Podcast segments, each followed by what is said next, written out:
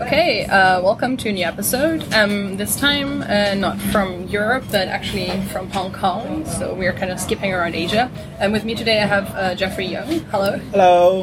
Um, and the topic of the episode um, is actually LGBTQ rights uh, in Hong Kong. So we're getting quite specific regionally this time. Um, and hopefully, maybe we can also talk a bit about LGBTQ rights, kind of like in comparison Sure. to the mainland in Taiwan. Yeah.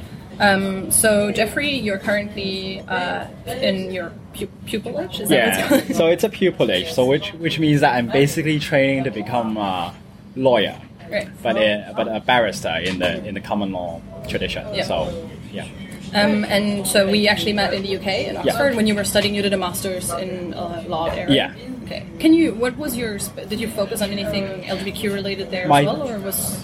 My thesis was on discrimination law, so it was a comparison between transgender and disability discrimination law, and something more theoretical from that, which I don't, I wouldn't bore anyone with. But Okay. yeah.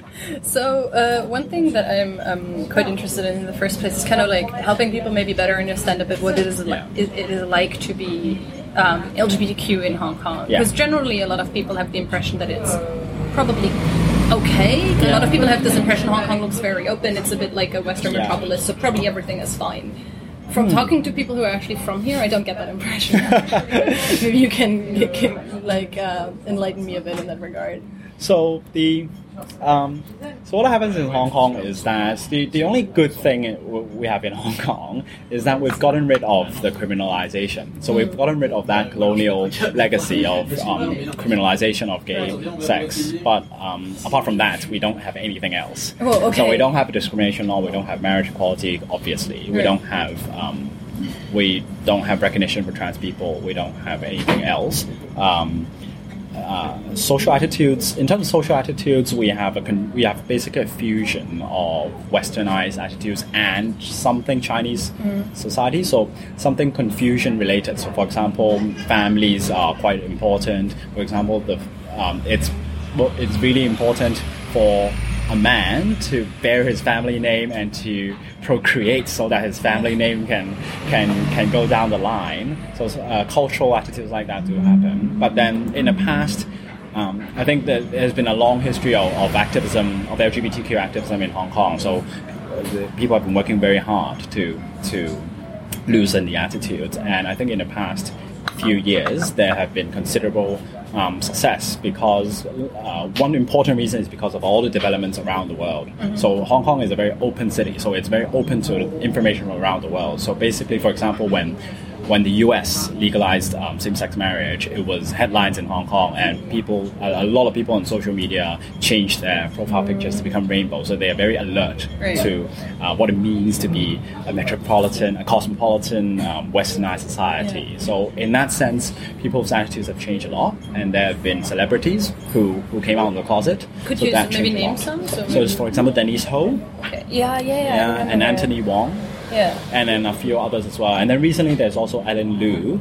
Um, Ellen Loo is also um, so she she came out in Taiwan actually. She, when she was she got the award in um, in basically the Taiwan version of Oscars. Um, she got an award for original music score or something like that. And when she received the award, she uh, announced on stage that she she thanks uh, her wife Oh, whom she married, and it it was. And then we see more and more of these cases. So, um, so generally. Um, there's actually quite a lot of support, especially among the young, for, for, for LGBT um, rights and um, in terms of acceptance. But then um, the government doesn't do anything, and um, also the acceptance is somewhat superficial in the sense that people think that oh we're liberal, we're supposed to be liberal, that's why we should be accepting. But then um, there's a lot of people who can't come out, and I and um, I still know a lot of people who hasn't come out. To their parents To the- mostly, or just to the the- whole to like, anyone. to any Anyone, even yeah. even like younger friends. Yes, yeah. So so there are because there are more people who are out, but Yeah. um, there's a lot of people who are not out, or at least they would never they would not openly admit it. So I want to kind of like because this whole thing about like the Confucian values and Yeah. like bearing a son, um, that's kind of like it's a bit of a cliche about China as Yeah. well. So can we maybe talk about what, what that means in practice? Hmm. Like, what it means is that um, so for example when when I Well, I didn't exactly come out to my mom, but my mom discovered. I don't. I still don't know how she discovered. I, it still bugs me. But um, but when, when she discovered, then the, clearly the, the the thing that worries her most Mm. was that I, w- I wouldn't have a son. Right. And uh, so part of it would be family honor, Mm-hmm. but that, that that probably didn't bother my mom too much. It may bother my dad more, but it wouldn't bother my mom too much. But what my mom was basically saying that so you will never get married, so you won't have a son, so So, you so won't she have sat someone. down with you and talked about that. Yeah, Like, so so you wouldn't have someone taking care of you when you're old. Mm. So that's why she's really worried, and and um, so that's because of all the values that the son is supposed to be the one taking care of the parents when they get old, Right, and um, there's also an, uh, uh, an element of family honor, which which affects those who are more traditional, but not necessarily those who are more liberal. But then um, they, it also it also ties in with um, with generally how limited social welfare is in Hong Right, Kong. I was gonna ask that. Yeah. So, like, are you really reliant? Are you reliant on your children for essentially doing well in old age? Like, to what extent are you? I think that this is something that's tied into um, the, the wider political issues in Hong Kong because, for example, Hong Kong doesn't have a pension system basically, and um, people have been fighting for a pension system for a long time. But then the, one of the strongest arguments from um, the the, the other side of the government side is that is, is basically saying that well, if when you get old, you should then your son or your, your, your, your son and daughter should be taking care of you. And um, so why should the government be taking care of you? So you can see how these kind of family values get sipped into um, political debates, and um, it also affects LGBT rights. Yeah. Yeah. So, um, and you also uh, so there's also this fusion with like Western influence because Hong Kong was Yeah. a British colony for exactly 99 years, right? No, well, it was a British colony for longer than that. Okay. Um, it was a British colony for I think 150 years. Oh, it's oh, just wow. that on part of the um, part of the territory was ceded for 99 years. Mm, so so yeah. So, and there's uh, one thing that I always notice when I'm here is that you see a lot of like Christian symbols, Oh, like yes. things like like really big neon crosses and things like that. so, how much of a role does Christianity and religion play in that regard? Uh, I think this is something that we can really blame colonialism because because with colonialism, it brought a brought along with them um, um, ministers and uh, and Christianity, and one of the foundational role that Christi- Christianity plays in Hong Kong is. Um, they dominate the, the provision of, of social services. So they have a lot of schools. Um, most of the top schools in Hong Kong are, have Christian backgrounds. Right, yeah. Um, they deliver a lot of social services, um, and uh, and this means that there is a stronghold of of of, for example, the people who go into government, who are often from these schools. This means that they have a lot of power Yeah. when they negotiate with the government. And uh, recently, we also have more and more of American evangelism. Oh, So coming, so there's new stuff coming over. Yeah, new like, stuff so- coming over. But then, the, but then this this stuff comes to Asia in general. Yeah, yeah. So Hong Kong is just we've seen that, and the the thing with American um, evangelicals is that they have huge churches. They have mega churches, and um, and this has an impact because in Hong Kong we have a government that's not elected. Mm-hmm. And which means that they rely on other avenues of political support. Mm. And when you have mega churches who are willing to work with the government, Oh. so they provide the necessary support that the government has. So this is some kind of an unholy marriage between the government and these mega churches. Right. So this is how they have a disproportionate sway, even though they are only, I think, twenty percent Right. of the population who are Christians. Which is already yeah. oh, only twenty percent. about that, twenty or thirty percent. I'll, I'll check for statistics. Yeah, I- I'm sure you can find statistics, but uh, but they have a disproportionate um, influence the government. Yeah, and another thing that you also mentioned at the beginning, but I think it's worth talking about, is um, this uh, paragraph that essentially criminalized same-sex sex, Right. uh, um, which is a holdover from colonialism that almost every, like Yeah. Singapore still has it, for example, Yeah. right? Like, and so this, you, how long did you have this paragraph in Hong Kong? When was it abolished? You know? It was actually so. Well, I, I didn't. I don't actually know when exactly it was introduced to Hong Kong, but I know um, it was for a long time. Yeah. and uh, and uh, it was abolished actually by the colonial government Oh, okay, in before- 1991. Oh. So a few years before the handover, it was actually uh, I've actually gone through legislative debates um, of that, and uh, it, it uh, the government initiative to, to, to abolish that actually um, triggered the start of the LGBT movement in Hong Kong, uh, or at least it turned a lot more high profile when that happened. And um, there were also other incidents before, so so there have been a debate for, for a few years already, and um, and something that an important factor that influenced was that uh, was that Hong Kong was at the same time um, uh, passing a Bill of Rights. And part of the reason that why Hong Kong had to pass a Bill of Rights, in particular at that time, was in response to Tiananmen, Oh, because right. people were very concerned with human rights. Which had happened in 1989, Yeah, right? it happened in Just two years before. 1989. Yeah, so around those years, um, the main thing that the government was trying to do was to say that oh, human rights in Hong Kong will be fine after Mm. the handover. They're trying to say it. So that's why they passed the Bill of Rights, which um, essentially incorporated the um, human rights obligations under the International Covenant for Civil and Political. Rights, which is an international human rights treaty, uh, which doesn't exactly apply in China Yeah. so so but it applies in Hong Kong. So um, so there are a few things that were, and so that was the kind of background Right. in which um, uh, criminalization was was, was taken away. So also just like as a reminder, right? Like it's at the time um, Hong Kong was still under colonial rule, but there was Yeah. like an agreement that Hong Kong would essentially be given back to Yeah. China a few Yeah. years later, Yeah. like the late nineties. Yeah. So basically, it was in eight, 1984 Yeah. that um, the UK and China agreed that oh we will uh, hand over the sovereignty of Hong Kong back to China in 1997, uh, and then there was in the run up to that year there were a lot of fear of uh, what would happen to Hong Kong. I think um, one of the one of the important Western magazines had a cover saying that it's the death of Hong Kong, which. Oh, yeah. But the like- truth is, I, so I, I I'm reading right now in in my Chinese classes in Taiwan. Yeah. I'm reading a lot of publications from uh, from the 90s, actually the Yeah. early 90s by Taiwanese intellectuals. Yeah. And a lot of them have this where they're like, oh, we can't become a second Hong Kong. Yeah. So this is just before the handover, but in Taiwan, people are really scared and watching and like looking at Hong Kong very anxiously, right? a lot of people interpret it. so so when when UK and China agreed uh, us to the sovereignty handover of Hong Kong, Mm. um, they agreed to something called the one country two systems principle, Yeah. which is basically that Hong Kong will be handed over back to China, but Hong Kong will have its own system.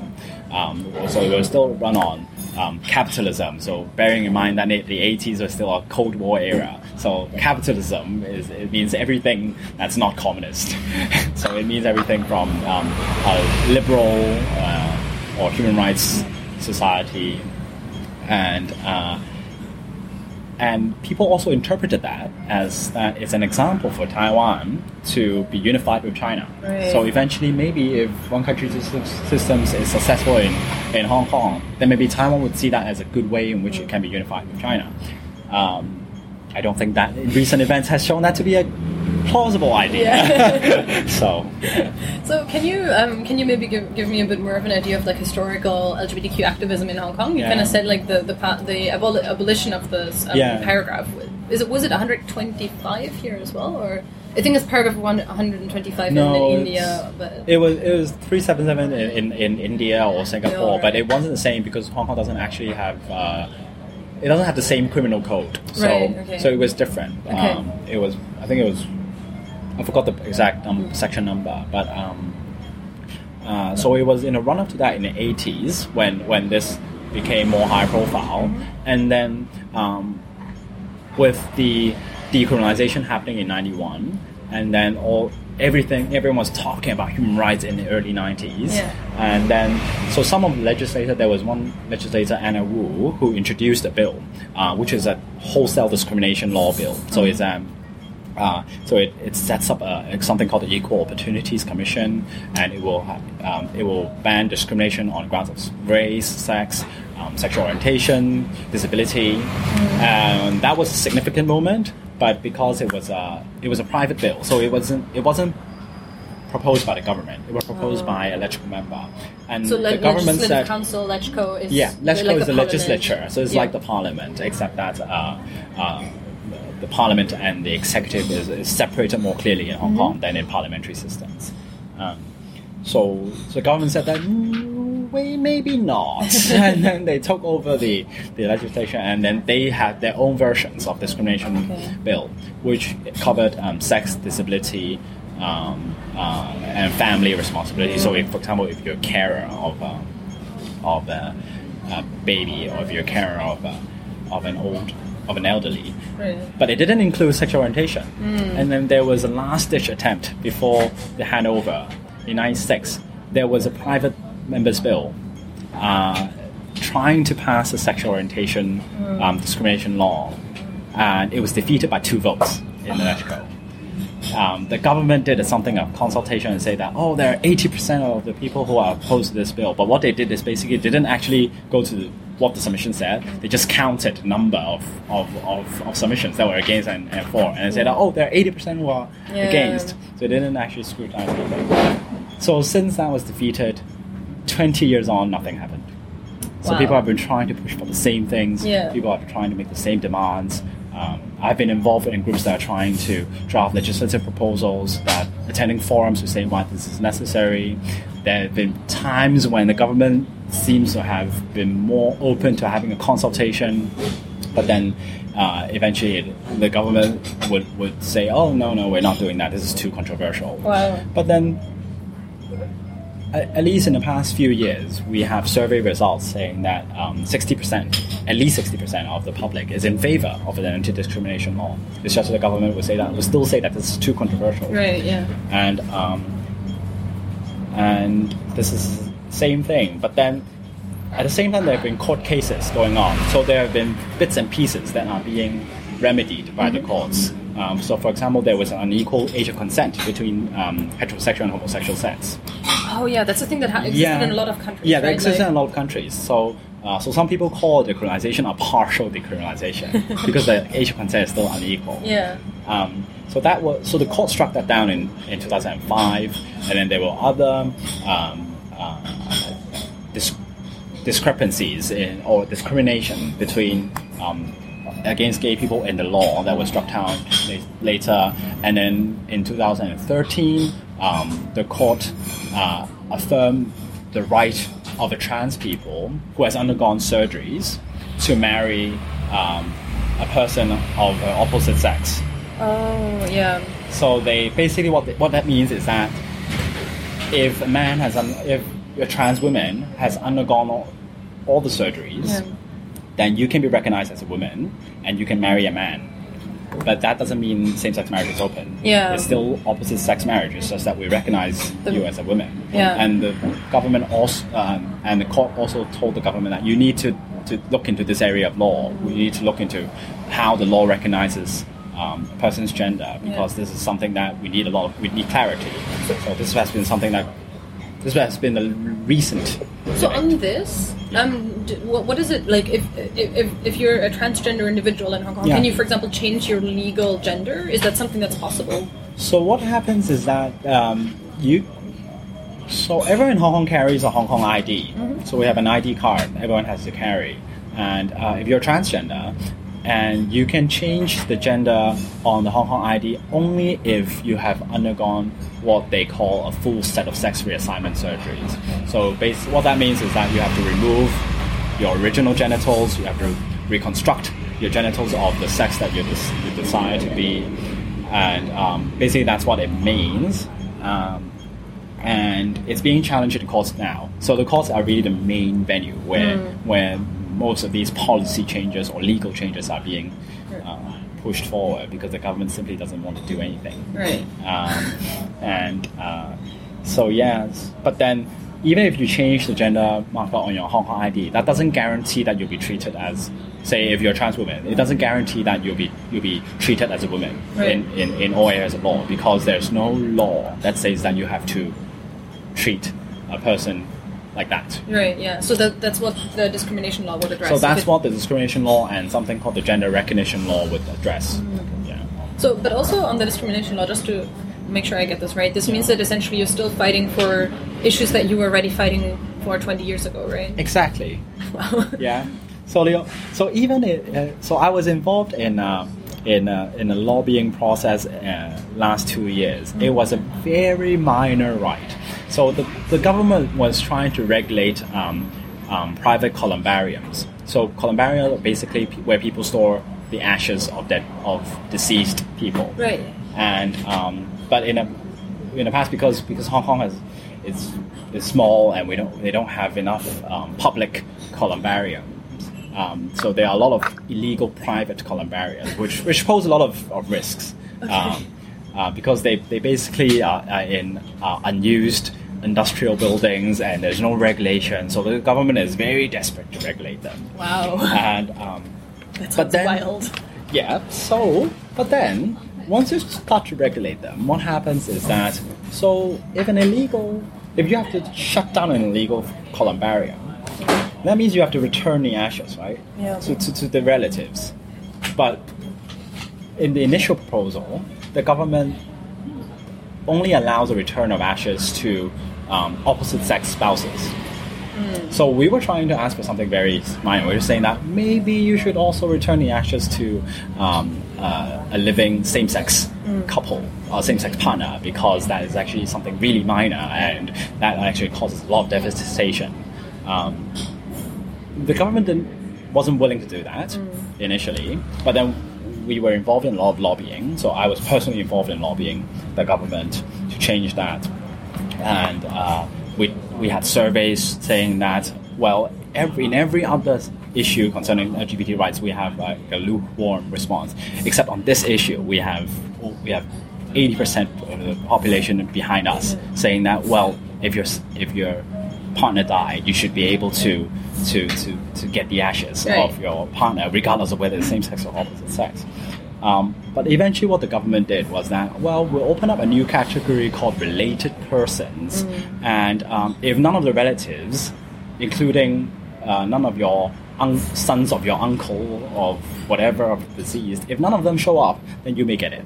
Wow. So that's the kind of of progress that we can call is that well we'll, we'll, we'll we'll give you some rights but we'll, ne- we will not give you full equality even when the population has been has shown to be bef- before us to be behind us Yeah. so So, in Yeah. that regard, also, is is there any way in which same-sex partnerships are recognized in any way, like a civil partnership that you have in a lot of other countries? we don't have civil partnerships uh, apart from the piecemeal for example the, the, the ashes the columbarium thing Yeah. which to some extent recognize same-sex partners uh, the only area where same-sex partner is really recognized is in domestic violence. You know, so a same-sex cohabiting couple and, a, and an opposite-sex cohabiting couple can, uh, if they if they were a victim of domestic violence, they can they can apply for an injunction or sue uh, their, their their partner. Uh, but that even that was after a very long and hard fight, Right. in which I still remember because that, that debate happened when I was in high school, and there were a lot of vitriol in the in the press. There were there were ministers coming out and saying that oh this bill will lead to uh, will lead to prostitution of it will lead to male prostitutes claiming that they are same sex partners. Um, and there are there are there are there are priests that compare homosexuality to um, to prostitution and cancer Wow. and drug users. So, uh, so even that was the product of a very long and hard fight, yeah. in which there were a lot of prejudice that was revealed, and um, and it wasn't extremely clear that the public was behind us. Except that we were ha- we were lucky because the domestic violence bill was supported um, was supported by a lot of women's groups and a lot of feminist groups, and they were very much in favor of including same-sex couples. Yeah. So we had their support. Right. So it's like you had like a broader coalition. We had a broader than just kind of- alliance yeah. and coalition. Yeah, That so sounds really helpful. Yeah.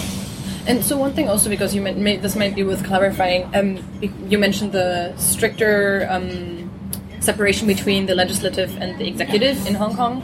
So your executive isn't exactly elected, right? When you vote, your votes only elect mem- like the representatives in the legislative council. Yes. Correct? Yeah, but it, it's it's not like it's a par- so. In a parliamentary system, you also vote for members of parliament, Mm-hmm. and you don't exactly directly vote for the prime minister because then the prime minister in a parliamentary system is is um, is is produced among the parliaments. Right, so the so- leader of either party will Yeah. be. So like in Germany, right? Yeah, in like when like the parties like Yeah. the, the the parties that manage to form a coalition that Yeah. like gets like fifty percent of parliamentary Yeah. votes, they will be able to like elect the chancellor. Exactly. So, but the, the thing in Hong Kong is that um, we can only elect half of our parliament, and the chief executive, which is basically the um, is is not selected from the from the from the parliament. The chief executive is elected separately and is elected by a committee of twelve hundred people, and that committee is not elected. Right. That committee, um, some of them are, are are elected as district councillors and they are representative of district councils. Most of them they are representatives of the insurance industry. They're representatives of um, the agricultural industry, which is hardly existent in Hong Kong, and some of them are, are simply people appointed by Beijing yeah. and uh, and that is a, a kind of committee that selects the the, the chief executive, and uh, and for the parliament we only elect half of them. The other half is by what we call functional constituencies. Oh yeah. So what that means is again, um, the insurance industry will have a representative in in a, the agricultural industry will have a representative in the in the in the parliament, and um, that may sound something like the UK House of Lords, House of Commons, except that um, they have equal voting powers. Right, yeah. So, and which means that whenever the government wants to pass a bill, it only needs a simple majority from the parliament, and they will always have half of them on their on their because side. they always get these because they always have these functional industry, constituencies yeah. on their sides. Wow. Because um, because the functional constituencies they are they are voted by. Some of them are not even voted by people; they're voted by corporations. Right, yeah. which are bound to vote in favor of, of the government. Yeah. So that means that when the government wants to pass something, they they're bound to have half of the house Hmm. on their on their side. And but when a when a legislative member, when a when a parliament member wants to pass something, it needs to pass both the directly elected members and the functional constituencies. Right, yeah. And it will never pass the functional constituencies unless the government wants them to pass. Right. Yeah. Which means that the unelected chief executive, which leads the government, has basically a wholesale control Yeah. of whatever bill it wants to pass in, in the legislature. Yeah. Uh, and even the, and in a few years back then there was a there was a legislative member who is from the pro democracy parties and she put in a motion saying that we should hold a public consultation for uh, an anti discrimination law on grounds of sexual orientation and that was that was supported by over half of the legislature, mm-hmm. but it was voted down because the functional constituencies oh, didn't support it. Yeah. So that highlights the intricacies between the lack of a democracy and lack of progress on LGBT rights. Right, yeah. And which is also the reason why a lot of the things that you're talking about, the progress, Yeah. it's happening in the courts, right? Yeah, Because there yeah. you can kind Yeah. of like, you can refer to the basic law and say, well, look, these are things that. Yeah, because the government is, con- is in control of the parliament, and and if the government doesn't want to do anything, it doesn't have to do anything, Right. and there's no way to to to to really lobby effectively against the government because we have no way to elect the government. Yeah, yeah, as well. exactly. So But so, some, it, it might be easy to say that, well, Hong Kong is part of China and the China courts aren't independent. To, are, are the courts in Hong Kong independent? the courts in Hong Kong are independent. I think the courts in Hong Kong are, are independent. Mm-hmm. Um, so that's why there have been a lot of progress in the courts, even when the government doesn't want it. There have been a lot of progress in the courts on LGBT rights because the courts, they themselves they say that basic law, the constitution, international human rights treaties, they demand equality. Uh, it's only when Beijing doesn't want something to happen, then they will say that now we interpreted the basic law. The basic law is the constitution of Hong Kong, Yeah. but it's also a national law of the PRC. So it's in a very weird status. Uh, we treat it as a constitution. Beijing treats it as just one of its laws. Um, so when Beijing doesn't want something to happen, then it will issue an interpretation of the basic law, uh, not allowing that to happen. Uh, that hasn't that hasn't happened very frequently. It has happened six times in the past twenty years of the handover. But every time it happens, it's bound, it's it's related to something that's very central to the political system of Hong Kong. So, for example, democratic reforms. For example, um, uh, the, the first two was about uh, who has the residency rights in Hong Kong. Um, so and there was the recent one was about the uh, the the qualification um, qualification of, of elected lawmakers and um, whether they will be disqualified when they don't take the oath that, Right. um, correctly. An, oath that includes saying that Hong Kong is part of China. Yeah, right? and all that includes Yeah. saying, saying Hong Kong is part of China. So, um, so if Beijing doesn't want something to happen, it has the means to do it. Right. Um, But, in practice, that doesn't happen a lot. in practice, that doesn't happen a lot. Although every time it happens, it, it, it, it creates a lot of, of, of furor, at least um, at least within the legal community. Yeah. Because every time they do it, they, ne- they, they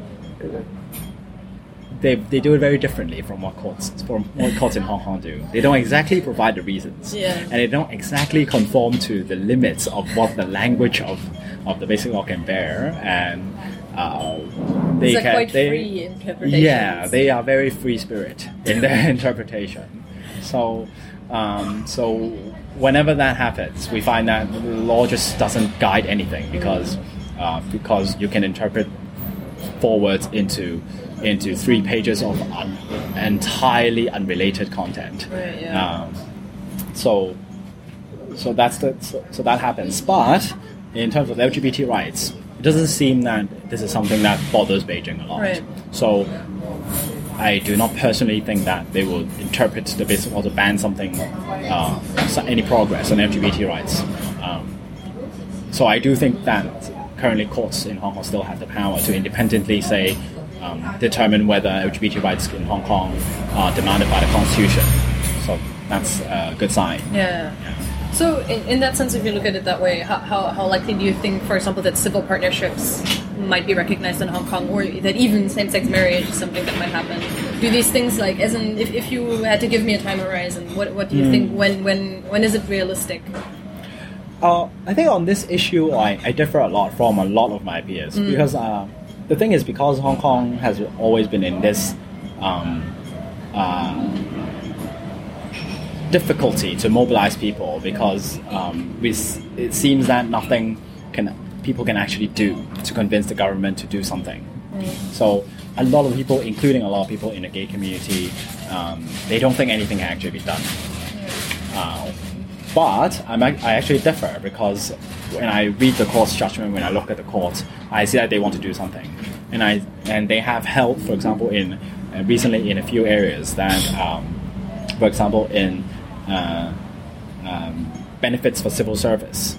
Uh, or immigration, they have held that you have to recognize same-sex couples. Right, weren't there a few court cases Yeah, where like, spa- cases. like same-sex spouses wanted to be able to stay in Hong Kong? Yeah, yeah, yeah. So there have been, for, so for example, there is a recent case in which uh, um, there was a British lesbian couple, and one of one of them is has a working visa in, in Hong Kong, so, so she is a resident in Yeah. Hong Kong. She wants to apply to have her uh, partner come to Hong Kong as well on a dependence visa, Yeah. which is very much like uh, what every other Commonwealth country does. Um, but then um, the director of immigration didn't allow that because they, they say that the dependency visa is only allowed for spouses, and spouses only include opposite sex couples.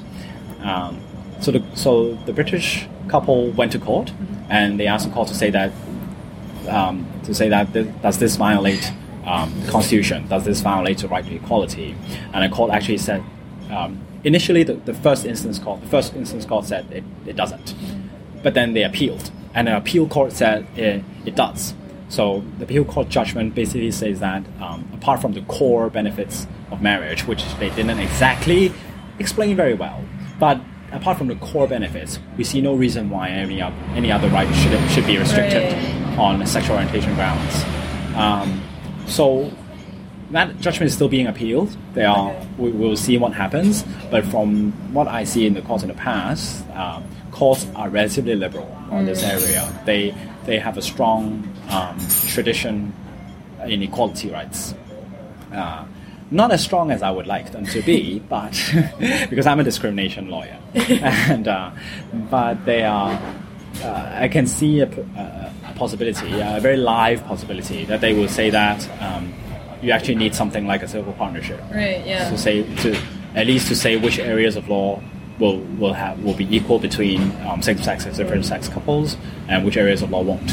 And so, also what you just said, right? Like, it's very if you say, if if the court said that well, uh, same sex same sex couples can't have the core benefits of marriage, but they can Yeah. have like other non core benefits. Then it's like, Yeah. what is the? It's it's not clear what Yeah. the difference between those two things. then is, it goes right? to what the difference is, Exactly. and then that's but that will be a kind of progress because eventually the court might find that actually there aren't really any justification Right, for for limiting the core benefits as well. But then we may we need time for that, but uh, at least I think something like a civil partnership scheme, but it won't give full equality. It will might actually be quite far from full equality, but something like a civil partnership scheme.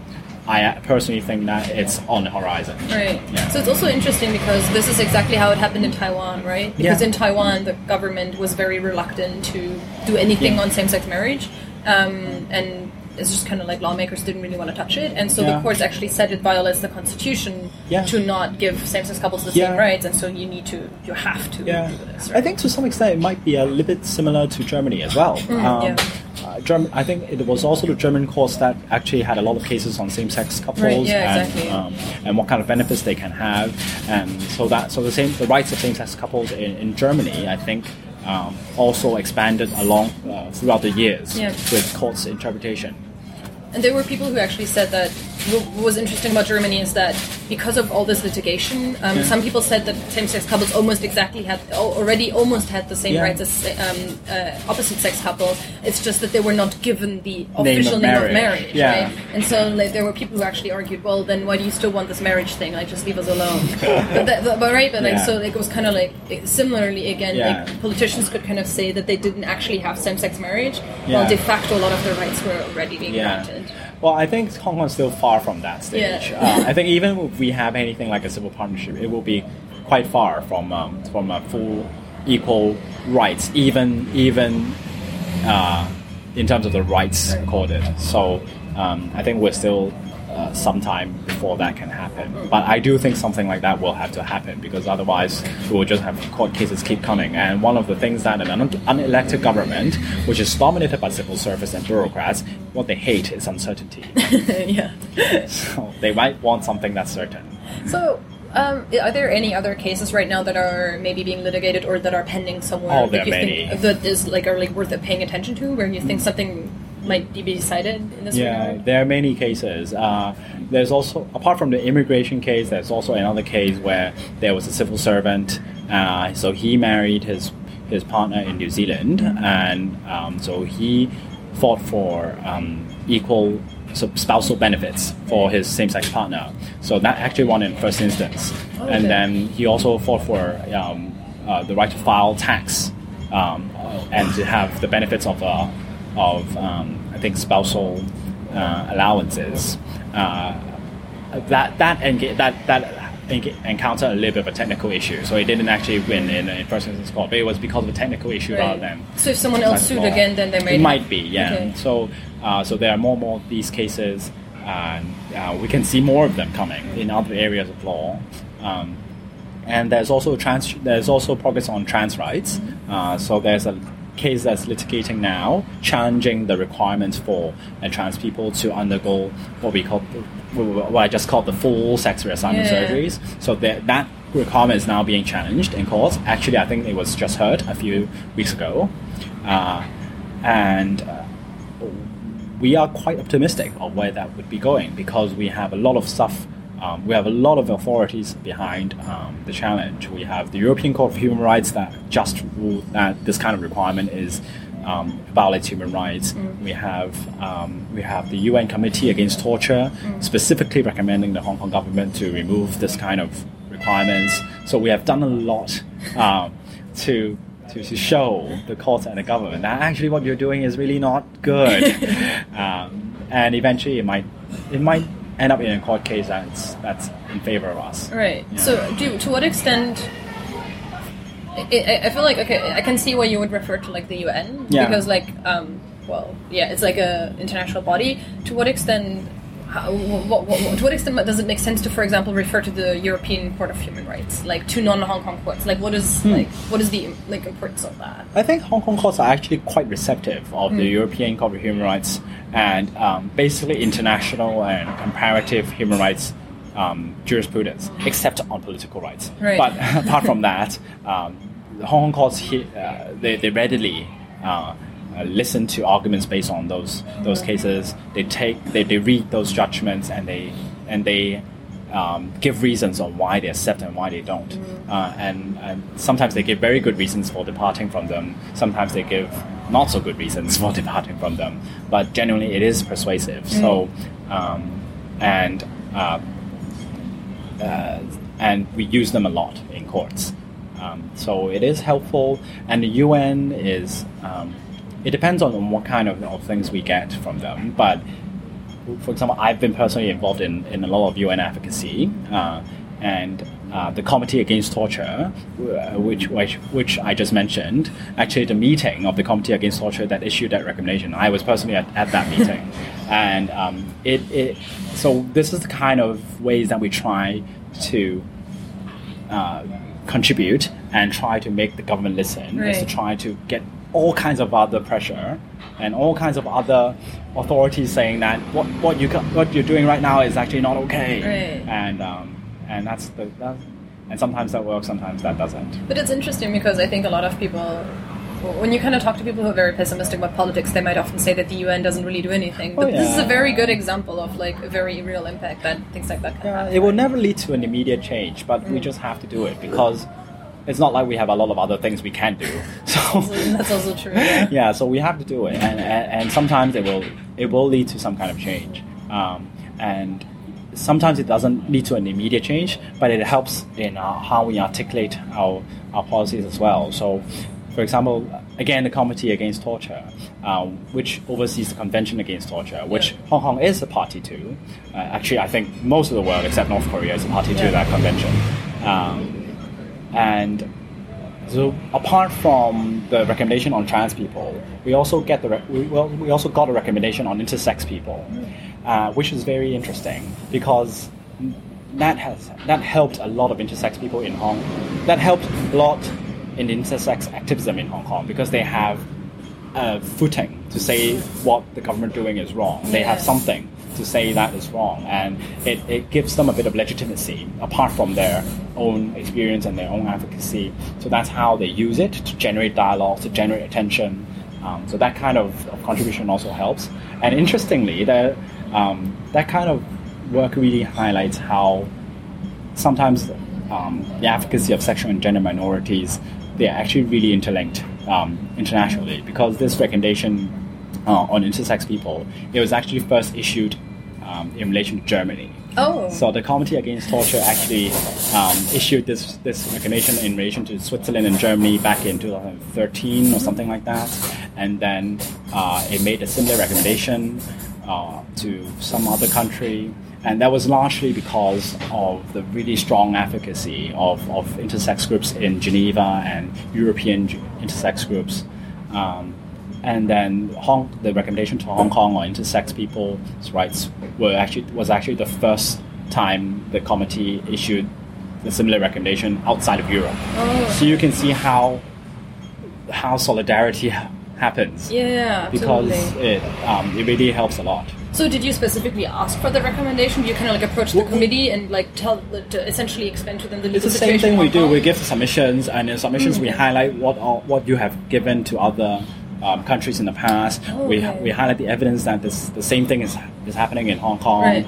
And um, when we attend the meeting, we try to represent and we try and we try to submit to the committee that this is an area of attention that you need to pay attention to. And eventually, the committee came up with the same rec- recommendation. So um, so it was work. It was re- it was a lot of resource because Yeah. you have to fly to Geneva to do that. Oh, yeah. But um, uh, yeah. But I think that is a that is a really good example of how UN advocacy um, might be able to, to Yeah. change something on the ground.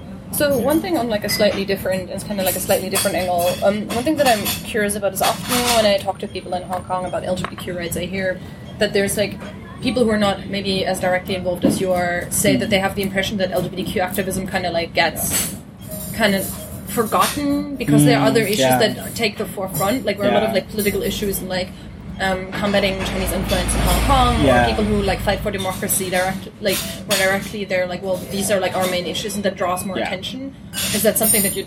I think that definitely happens because um, the, the two years in UK, I get a sense that LGBT rights are actually quite in the forefront of political issues, or at least um, if someone says something homophobic, it it gets headlines. Right. Yeah. It's like Yeah. news. It's news. Uh, whereas in Hong Kong, if the person is homophobic but he's not, he's not overtly homophobic, or at least if, if what he says is not ridiculously uh, wrong, then that's just get passed as something that happens. Uh, that that's just ha- that just happens, um, and uh, and even when we uh, the the Hong Kong politics is largely divided into the pro-government and the pro-democracy side. And even among the pro-democracy side, we don't get a unified support for LGBT rights Right. because there are a lot of people who either because of their religious belief or either because they come from relatively traditional backgrounds or um, they're not exactly used to this. Um, so we don't even get a unified support from that, even though the pro-democracy party is supposed to be grounded in human rights. Right, and it's we're supposed to, but it's also interesting because it's again it's similar to Taiwan, right? Where Yeah. like um, the traditional left-right spectrum doesn't necessarily Yeah. say everything you need to know about Hong Kong politics because there is the China Hong Kong angle, right? So Mm. Yeah. the, while the Democratic Party, like the like pandem Yeah. pandem Pandemocrats, yeah, yeah. they're technically like pro- the progressives. They Yeah. are the progressives because they oppose kind of like mainland influence, Yeah, right? so it's uh, it's more complicated than that, and uh, and it's it's not common that I don't think it, it ever happens that a that a that a party would put LGBT rights into uh, its forefront and say that we, we, should you should elect us because we're we're pro LGBT rights. It's not going to be one of the key demands. It's, Right. It's going to be something that's on the back. Yeah, yeah, yeah. Uh, it's going to be a bonus. So, Uh, how is it like among young people? This, so one thing that I thought was interesting is when um, Jackie Jackie Chan's daughter, I think was it, um, who came out as lesbian. Was it? Was it? Gigi Chow. Yeah, maybe. I There was a Hong Kong celebrity. Yeah, yeah, There was a Hong Kong celebrity who came out like very Yeah. like I think she was like she was like famous because she was the daughter of some famous act- actor. right. I don't. But so when I read about that, like she talked about like it was like the she posted like an Instagram of her and her Yeah. girlfriend. Is it Um, also Wang uh, Wang Fei? No. No, I don't think so. Okay. Maybe Jackie Chan. I'm It actually yeah. I think it was like in, in like she was yeah. I think Yeah. he, he had like cheated with uh, it's, this. This goes into too much detail. He had like cheated and had her with like a wife who he had, didn't actually live with or something like that. Right, okay. But, so, as, but the more, more important, yeah, the more important point is kind of like this. This girl came out very publicly, Yeah. and there was kind of like a lot of backlash, but also a lot of support. Like when she Yeah. shared like this white Instagram post. So one thing. Like this Insta- Instagram post. So one thing that I'm wondering is like, how do you perceive this hap- like un- amongst young people? Like, to what extent are LGBTQ issues such a topic of conversation? I think that's again what, what I alluded to earlier is that um, people generally think that um, uh, we are young, we're liberal, we're open-minded, so we should accept gay people. But then uh, it's still very superficial. Right. So it doesn't mean that they won't. Um, it doesn't mean that they have. They would actually be friends with uh, gay people. It doesn't actually mean that they Wait, so they might not be friends with someone because they're gay? well, you will still hear the same kind of prejudice or the same kind of homophobic statements, even though they claim that they're not homophobic. right. Um, and they may not be genuinely homophobic, because but because um, there isn't uh, there still isn't isn't too many people who have come out. So if you've ha- you haven't encountered a gay person in your life, then you're bound to have a lot of uh, prejudice and, and homophobia, right? So, Yeah, that's true. So that's so that still happens. Um, but if you ask them whether they support uh, LGBT rights, they would say yes. Mm, But um, it doesn't necessarily mean that they know a lot of gay people or they understand the issues very well. Um, so that's um, so that's the, the situation now. But it is getting better because the, the, the support and the acceptance is growing, Right. uh, at least among young people. And I think one very strong factor that really, really is, is happening is that they see that um, countries that they, they see are democratic and they see are, are, are liberal, they have progress on LGBT rights. So they have the same thing, same imagination. That, oh, if Hong Kong claims to be open and democratic, if Hong Kong claims to be westernized or cosmopolitan, then we should have the same. But uh, it's not exactly the healthiest way of thinking this. Yeah, yeah. yeah so. So is there um, there, there is a pride in Hong Kong, right? A pride Yeah, march. yeah. But it's is it is it like I know it's smaller than Taipei because Taipei Oh, is the biggest, um, the biggest in Asia. But I think it has less than 10,000 every year. oh wow, that's not a lot. yeah, that's that's still quite a lot. But um, so Pride in Hong Kong is much less fun than Pride anywhere else. I've been to London Pride, I've been to um, New York Pride, and Pride in Hong Kong is just a lot more boring. But but it's more it's more like a march Right. in Hong Kong because um, I guess one re- one clear reason, one obvious reason because we don't have all the progress that all the all these other countries have. So the Pride in Hong Kong is a lot less celebratory. Right. Um, and uh, although I think that you don't have to be celebratory to be fun, Yeah. you can have more fun. yeah, you but- just up the fun when good things happen. yeah, but um, so so that is the case. But then you can see in Taipei that that, that is very different. So in Yeah. Taiwan, you can see a, a huge pride. A lot of people in Hong Kong actually fly to Taipei to attend the pride. It's really fun. It's not it's not single-sidedly celebratory because.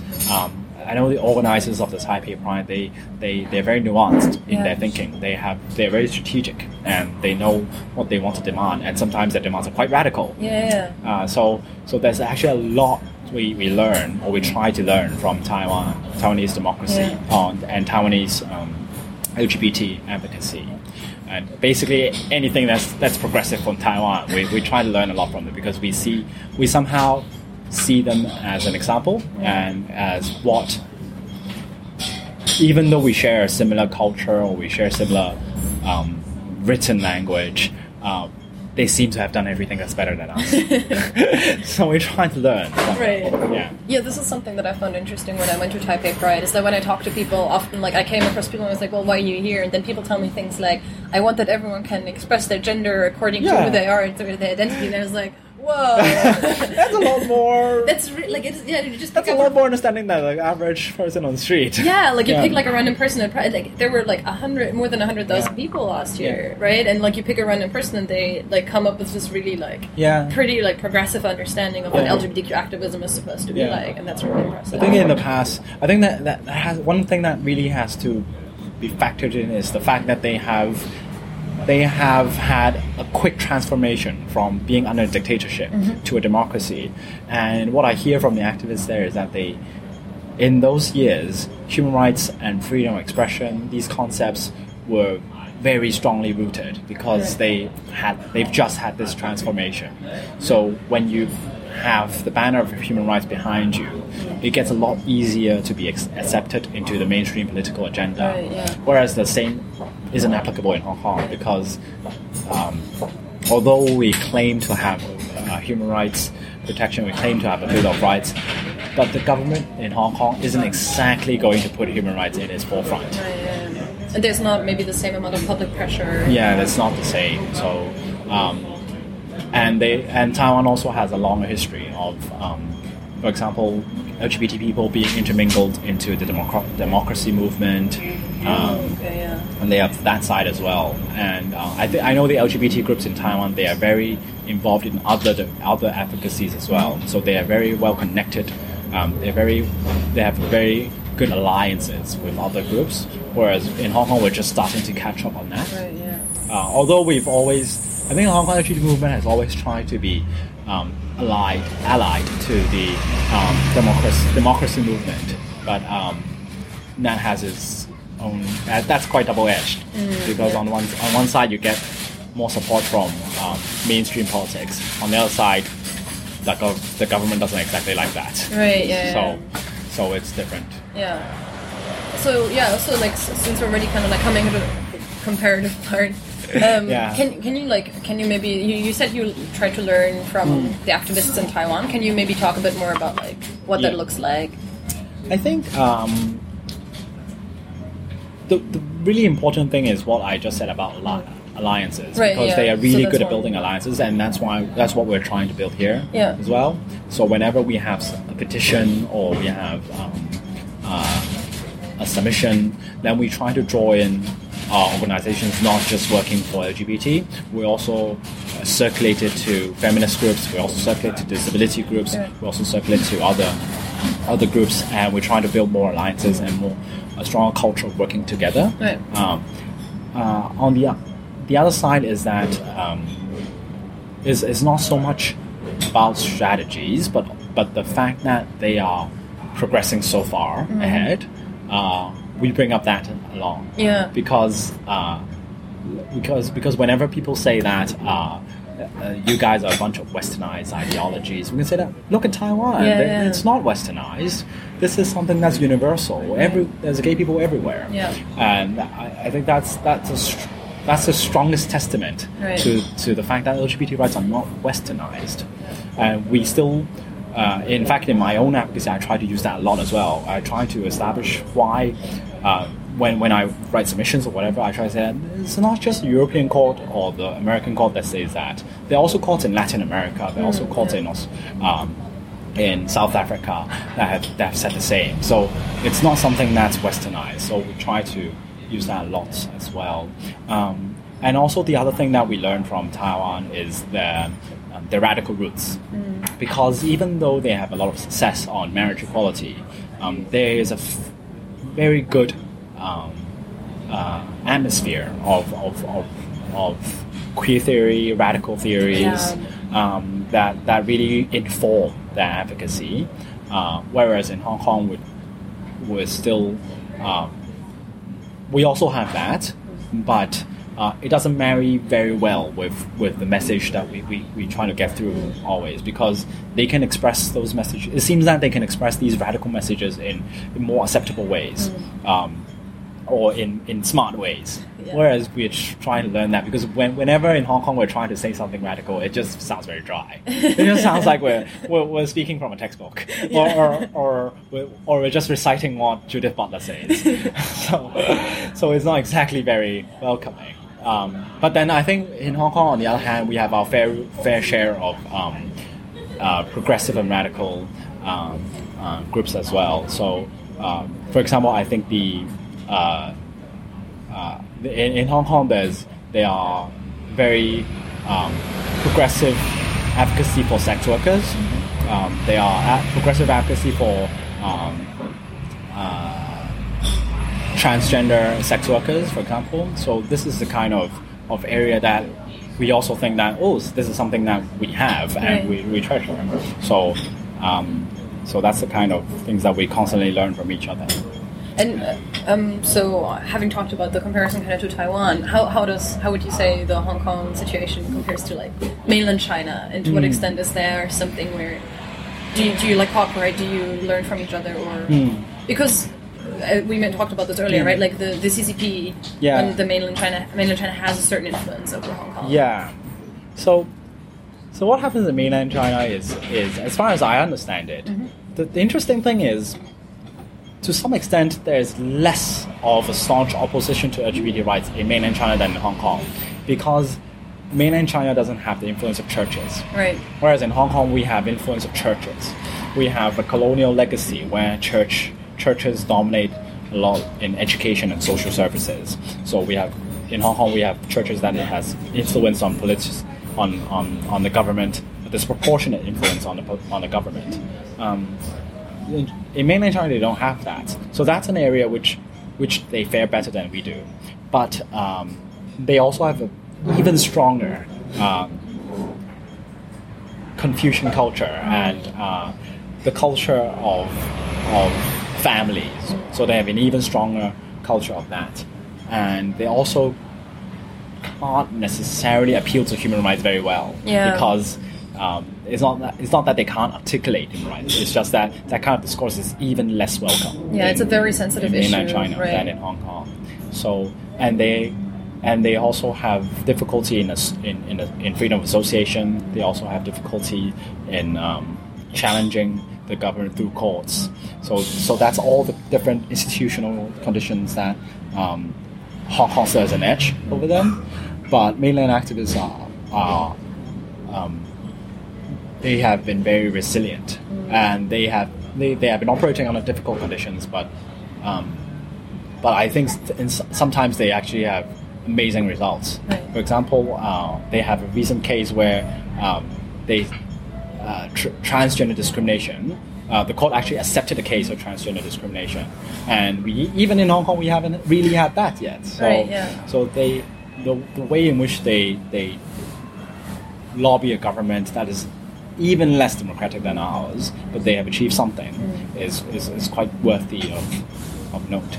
Um, but they, but in terms of, of actual strategies and learning from each other, um, there's, I think this is something that's still being explored because um, in Hong Kong, we still think we have more to learn from a more liberal um, system in, in Taiwan than from uh, an even more oppressive system in, in, in mainland China. But uh, as Hong Kong becomes less liberal, we might have more to learn from, from mainland China and how Right, they yeah. work. So, uh, and in some sense, as I said, because of of the lack of the religious factor in mainland China, sometimes their advocacies are are sometimes more effective, and they have to try ways to, to ground the advocacy on on more so-called indigenous values or, or Chinese values. And uh, whereas in Hong Kong, sometimes it's easy for us to resort to to uh, saying that Hong Kong is westernized. That's why we should have LGBT rights. But um, that's that's a kind of, of discourse that we're also trying to to rectify or, or, or, or supplement. Right. So the idea is then to kind of like paint LGBTQ rights more of a Hong Kong thing or a universal Yeah. right rather Yeah. than something that comes from the West. Yeah, Per se. Yeah. Yeah, I think that's important, but uh, but also important to say that it's, we can't just we can't do that and, and sacrificing the human rights approach Right, because because we're still in an alliance with all other human rights issues Yeah. that we're, we're, we're trying to get through. We're not just concerned about gay rights, right? Yeah. So, yeah. Cool. I think that's it for me in terms of questions. um, it was already quite a bit. Um, Yeah. sorry. Uh, one one last question. So, do you have, if, if someone if someone was interested in kind of following the development of LGBTQ rights in Hong Kong, are there any particular media outlets you'd recommend them to follow, or any organizations that are worth keep, keeping an eye on in particular? Um, I think English speaking um, forums, there are mm, there are a few groups that, that, that is mainly English speaking. One of them is Pink Alliance. Okay. Um, uh, one of and then there's also um, I think there's also a Dim Sum magazine. Dim Sum magazine. Yeah, it's called the. Dim Sum magazine. I don't know if it actually still operates. yeah, I'll look into it. yeah. But then, uh, but I think more generally, um, Hong Kong Free Press. Oh yeah. yeah. Yeah, they. It's, it's more general. Hong Kong Free Press is, is more general political developments, but they also have a great coverage on LGBT issues. Um, so that's the uh, that's the kind of av- avenues that you can follow. Um, and I think because the fact is that Hong Kong um, LGBT rights is still very very uh, connected with its wider politics. Uh, so so it's uh, to understand why LGBT rights get progress or get stalled in Hong Kong. It's it's necessary to get a bit of context. Right. Yeah. So um, following um, a general press, an English-speaking press, is, is, is helpful for getting Right. that context. Yeah. Awesome. Um, beyond that, is there anything else you think I forgot, or anything else you want to add, or was this is quite comprehensive? No, it's okay. Um, I think it's just important to think to to just highlight that um, uh, LGBT rights in, in, in non-Western contexts have its own dynamics, but ultimately um, it's, it, it has a universal roots because it's, it's, it's based on the same kinds of sexuality and characteristics that we all have, and uh, we are as much as we try to develop strategies that are native to Hong Kong, native to Asia or East Asia, uh, there's a lot of solidarity that Right. can be important from, from elsewhere. So it's important to bear that in mind. well, Yeah. awesome. Thank you so much for making time.